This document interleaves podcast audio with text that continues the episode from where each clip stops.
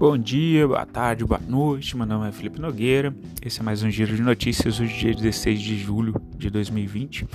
A gente está esperando aí hoje reunião do Banco Central Europeu, tá? Então o mercado lá agora meio que lateralizou. E ontem a gente teve resultado bem positivo da China, o que movimentou e trouxe bastante volatilidade para o mercado. O pessoal da, da Levante, né, Research, por exemplo, comentando que subiu no boato e agora está realizando no fato. A Bendorf também mandou um gráfico do que fez o mercado chinês, subiu bastante, subiu bastante, né, chegou num patamar que eles disseram ali insustentável. E aí depois que, que veio o PIB, que era esperado para ser bom mesmo, é, a gente teve começou agora a ter uma realização, né? Os Estados Unidos, o S&P 500 teve alta de 0,91%, Dow Jones alta de 0,85%, Nasdaq alta de 0,59%, tá? Ontem no fechamento e agora de manhã o VIX, né? Com o mercado lá fora voltando, o VIX subiu 3,35%, tá? O que movimentou ontem o mercado até então tinha sido as notícias de que a Moderna ela desenvolveu uma vacina que surtiu efeito lá no número de cerca de 45 pessoas voluntários né, que estavam testando a vacina e com isso as ações dela dispararam 9,5%. Tá? O, a pessoa também mais importante lá é, em relação a, a, um infectologista bem famoso dos Estados Unidos disse que é, a vacina então deve sair até o final de 2020. Tá? Em relação à Ásia, o CSI 300 começou uma forte realização, então depois que soltaram o PIB bem positivo da China, caiu menos 4,81% agora de manhã. É, Hong Kong estava é, que é o HK50, estava com queda de 1,82%, o índice Nikkei do Japão, queda de 0,76%. Tá? O, em relação especificamente ao PIB da China, tá? ele cresceu 3,2% no segundo trimestre, a previsão era de 2,6%. Tá? Uh, a economia da China então ela registrou uma expansão desses 3,2%, é, por cento, tá? nesse segundo semestre, né, segundo trimestre, tá? na comparação anualizada. Mas como eu disse, o pessoal depois começou a realizar as posições. É, em relação à Europa, o Stock 600 estava com uma alta de 0,64, o FTSE 100 alta de 1,83, uh, o CAC 40 da França estava com uma queda de 0,73 e o DAX da Alemanha alta de 1,15% aí na véspera da, da reunião do Banco Central Europeu. Tá? O euro flutua, né, assim como os papéis europeus têm uma variação mista antes do, antes do encontro então, do Banco Central Europeu, o pessoal esperando aí as medidas. Em relação à América Latina, a gente segue com o Chile anunciando medidas aí para ajudar os, a os, os, mais necessitados e classe média, evitando que eles façam saque das previdências deles. E na Argentina segue a negociação com os credores externos. Sobre indicadores macroeconômicos do Brasil, o PIB, né, a gente tem uma previsão de contração no ano de menos 6,1%. Provavelmente, pelo o, que o pessoal tem soltado, essa revisão deve ser melhorada nos próximos relatórios focos aí uh, já a partir da semana que vem, mas a gente ainda tem esse estado recessivo, essa contração da economia, tá? de menos 6,1%, e expansão da economia de 3,5% para 2021. Em relação à Selic, a gente está com a previsão de 2% tá? para 2020. Uh, então, corte de 0,25% até o final do ano.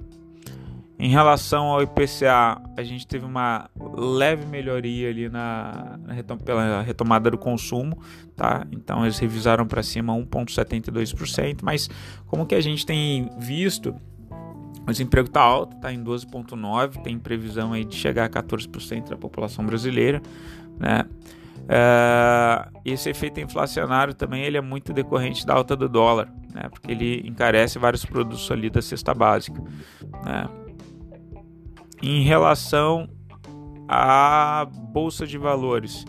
A bolsa então ontem com a notícia de do medicamento, né, da vacina, O Bovespa soltou 1,34%, o dólar também subiu 0,06%. O minério de ferro estava com uma alta muito forte, 1,71%, em função dessa retomada da China. Tá? O ouro é, teve uma leve recuada de menos 0,40, fechou em 1.806 dólares e 55 cents a onça Troy. O WTI e o Brent estavam em sinais mistos, tá? O WTI recuando 1%, 1,04% e o Brent subindo 2,07%, tá? Então, sinais de divergência agora de manhã, tá? Então, vamos ver para onde vai o petróleo. Em relação ao noticiário corporativo, a Rap Vida vai comprar 85,7% do grupo São José. Atenção com esse, esse segmento, por quê? Porque várias é, empresas do setor de saúde, laboratórios aí que têm insumos em dólar, né, eles encontram dificuldade com o câmbio elevado. E o que está acontecendo é que as maiores, as mais sadias, estão comprando as menores. Isso deve refletir também em outros setores, tá? A partir do momento que a crise ela se desenvolver mais até o final do ano. E lembrando que agora, no segundo, na segunda quinzena de julho, a gente começa a ter os resultados das empresas. Né? Então a gente vai começar a ver o impacto de tudo isso na, na nossa economia de fato. Né? A Marfrig, é, em relação à Marfrig, a China pede que o Brasil suspenda a exportação de dois frigoríficos por temor de coronavírus. Tá? A JHSF3 ela definiu o preço de 9,75 por ação no follow-on. E a Lame 4 tá? levantou 7,87 bilhões em seu follow-on. Já a SAP, Sabesp, CSMG3 né, de saneamento, o presidente Jair Bolsonaro sancionou o novo marco legal do saneamento. Então, uma coisa que a gente já vinha falando desde o do ano passado é o que, que é esse marco do saneamento. Eles vão poder, é, os municípios, né, fazer consórcio entre eles, tá? é, para que eles contratem empresas não necessariamente do próprio estado, então eles, eles ganham um grau de independência né, em relação a toda aquela politicagem que tinha é, é, no, quando a gente fala em saneamento dentro de um estado. É, pelos municípios, então eles vão conseguir, os municípios se unem e podem contratar empresas particulares e, e inclusive estatais de outros estados para prestar o serviço tá? Então isso é bem positivo porque tem várias é, empresas lá de fora estão pensando também em vir para o Brasil. Isso traz investimento e gera negócios, né? Em relação à posição dos estrangeiros, os estrangeiros eles estão realizando no mercado à vista, tá? Eles estão com saldo já de menos 398 milhões, tá? Em 15 do 7.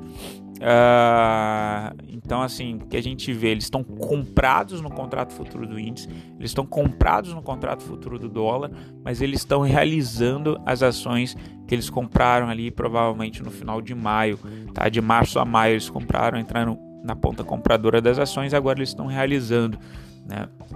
Vamos ver se a bolsa também daqui a pouco vai começar a realizar.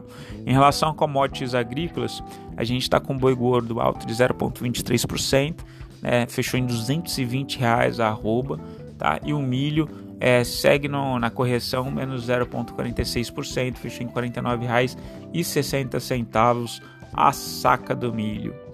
Em relação aos fundos imobiliários, a gente segue numa correção forte, tá? Tá um pouquinho mais forte do que o, o esperado o IFIX, que é o índice dos fundos imobiliários, é uma correção de menos 0,31%, tá? Ali na parte escrita tem um link para algumas carteiras feitas ali pelo pessoal da Guide, feito pelo pessoal da Mirai. Tá bem interessante. Pessoal, fico por aqui. Desejo vocês aí uma excelente semana, um excelente dia. Qualquer coisa, entre em contato com a gente na Liberta Investimentos é, e acompanhe o pessoal, da, os analistas lá da ls.com.vc. Tá bom? Um beijo, tchau, fui.